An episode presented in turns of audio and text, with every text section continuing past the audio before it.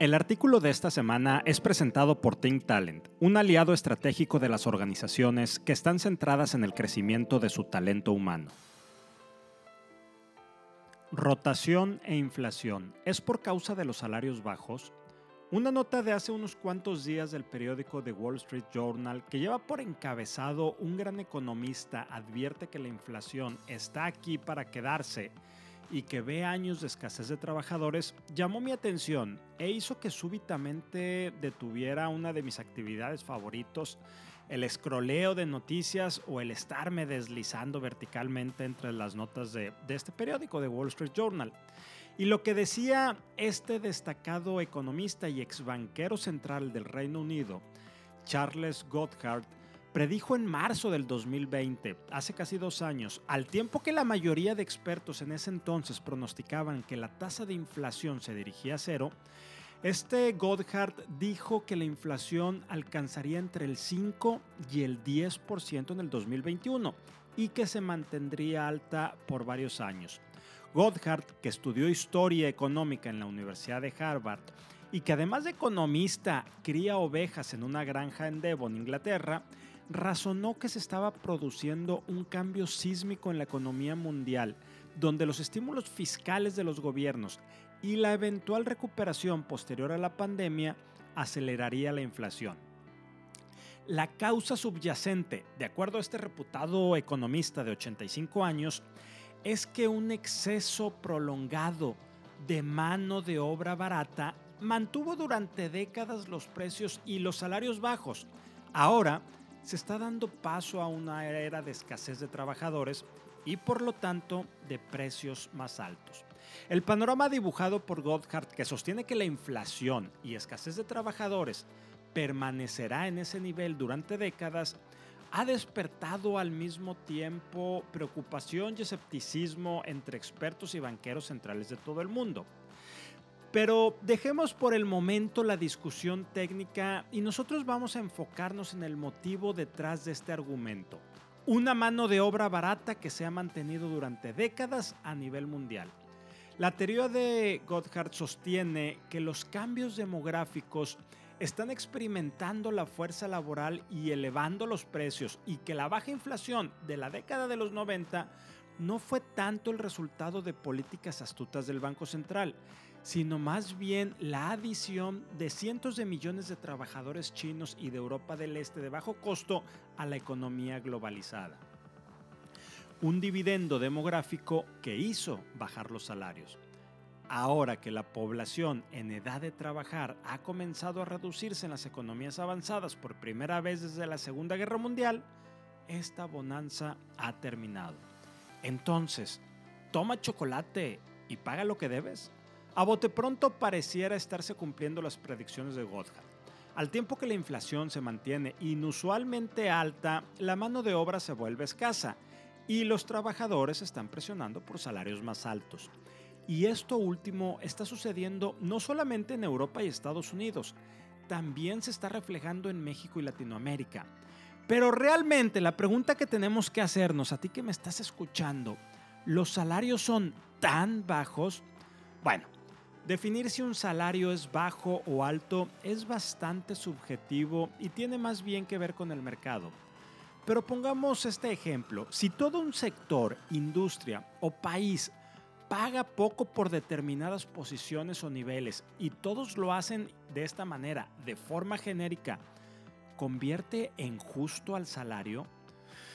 No lo sé, pero para no andar por este camino, utilicemos otro método el de las brechas salariales entre los directores generales y el trabajador promedio. De acuerdo al Instituto de Políticas Económicas, eh, en un reporte de agosto del 2020, en los Estados Unidos, en 1965, la proporción del salario entre un CEO o director general respecto al trabajador promedio era de 21 a 1. Para 2018, la brecha se había ampliado a una proporción de 293 a 1 y para 2019 se dio un gran aumento de 320 a 1. Fíjate, 1965, 21 a 1 era la brecha. En 2019, 320 a 1. Finalmente, la relación salarial promedio entre el director ejecutivo y el trabajador promedio, tomando en, en cuenta el índice Standard Poor's 500, fue de 299 a 1 en 2020, el último dato disponible. El 80% de las empresas del Standard Poor's 500 pagan a su director ejecutivo más de 100 veces de lo que pagan a su trabajador medio. Para entender esta brecha, basta observar los incrementos salariales de los directores ejecutivos en comparación a los de un trabajador promedio. Fíjate en este dato. Entre 1978 y 2019, el salario de los directores general, incluidas las opciones sobre acciones ejercidas, adjudicaciones de acciones adquiridas, salario, bonificaciones y los pagos de incentivo a largo plazo, se incrementó en un 1167% contra tan solo un 13.7% de incremento de un trabajador promedio. Sí, un 1167% contra el 13.7% del trabajador promedio. ¿Qué significa todo esto? Bueno, todo esto significa que le tomaría 100 años a un empleado promedio ganar lo que gana su director general en tan solo un año. ¿Cuál es la proporción correcta entre el salario de un director general y el de un trabajador? Sería la pregunta normal que tú me harías después de ver estos números. Bueno, es una pregunta cuya respuesta es quizá igual de subjetiva a la de salario justo que veíamos hace unos momentos e incluso un tanto arbitraria. Pero Peter Druck, considerado el padre de la administración moderna, creía que una proporción saludable de pago entre el director ejecutivo y el trabajador era de alrededor de 25 a 1. Y decía en su momento el propio Drucker eh, que a menudo he aconsejado a los gerentes que un 20 a 1 sueldo es el límite más allá del cual no pueden ir las empresas si no quieren generar resentimiento y caída moral de sus empleados.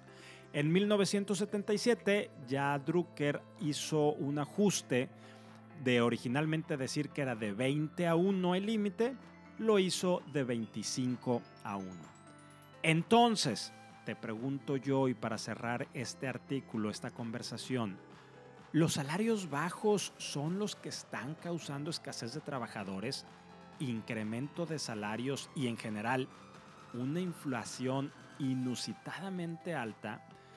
Finalmente leo una frase de Isabel Schnabel, miembro de la Junta Ejecutiva del Banco Central Europeo, acerca de las predicciones de Charles Goodhart, el economista que leíamos y al que mencionaba hace unos momentos. Dice Isabel Schnabel, me tomo muy en serio las cosas que dice Charles.